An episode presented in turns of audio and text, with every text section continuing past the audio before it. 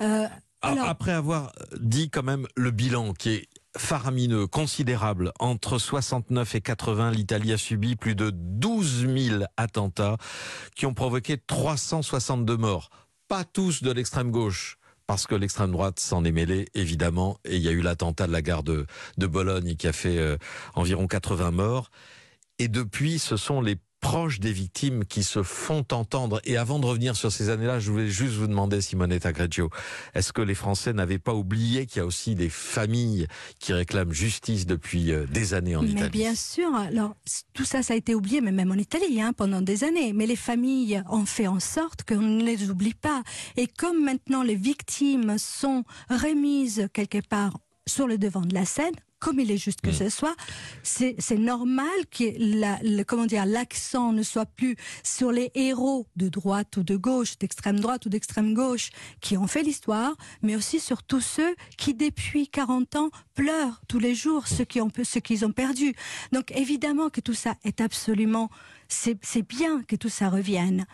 Ce que je regrette, c'est que ça revienne comme ça. C'est-à-dire que j'aimerais qu'on fasse les comptes d'une manière plus juste et plus juridiquement peut-être euh, hum, là où il faut. Voilà. Et no- notamment sur la responsabilité des dirigeants de l'époque, de l'État italien, d'une partie de l'appareil d'État italien. C'est ça aussi que vous avez cherché à, explorer dans vos, dans vos travaux, dans vos livres. hein. Bah, vous savez, moi, je, suis, euh, j'ai une blessure à ma patrie, même si je suis ici en France depuis 40 ans.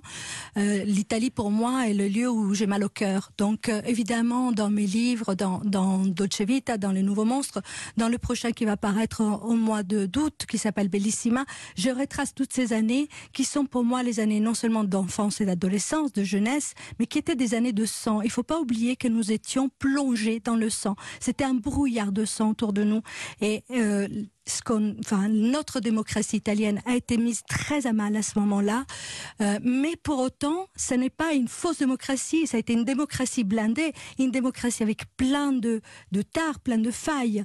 Mais c'est resté quand même une démocratie. J'ai l'impression parfois, en parlant avec euh, des intellectuels français, qu'on oublie. Enfin, il y a un côté un peu romantique dans le fait de considérer ces, ces extrémistes de gauche qui ont quand même fait le coup de main euh, comme des partisans qui ont pour la belle Italie, tout ça. Non, c'était une vraie bagarre, c'était une vraie guerre civile. Ça a été très très dur, très noir, très moche et très sanglant. Très Et sanglant. ces gens qui sont venus en France il y a 40 ans ont quand même mis de côté toute cette violence. Ils sont plus jamais, ils ont plus jamais remis les mains dans, ces, dans cet énorme Ils ont refait magma. complètement leur vie Totalement. et le plus souvent au grand jour, en exerçant sûr. des professions publiques, comme chez Zaré Battisti, par Mais exemple, euh, l'écrivain qui... Il je- suffisait d'ouvrir un, un bottin téléphonique pour les trouver. Alors les sombreros, excusez-moi, ça me laisse un peu perplexe. Vous voyez, ce côté un peu euh, investigation, mais investigation de quoi? Il suffisait de les, de les Non, non, voir, non, avocats. non, ça résulte d'une volonté Voilà. politique euh, et, Voilà, et de rien d'autre. Oui. Alors, c'est pour ça que j'aimerais remettre un peu les choses à leur Mm. place. C'est-à-dire que,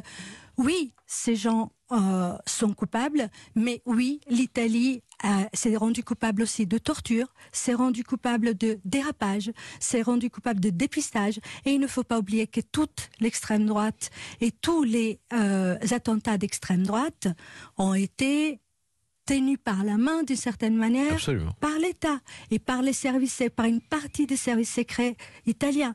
Donc voilà, si vous voulez, il faut remettre les choses un petit peu en équilibre et non pas crier comme l'Italie le fait à cette espèce de victoire qui n'en est pas une, parce que c'est une victoire qui fait mal au cœur, et comme la France l'a fait la semaine dernière avec la Tribune du Monde, euh, avec un romantisme qui n'a pas lieu d'être non plus.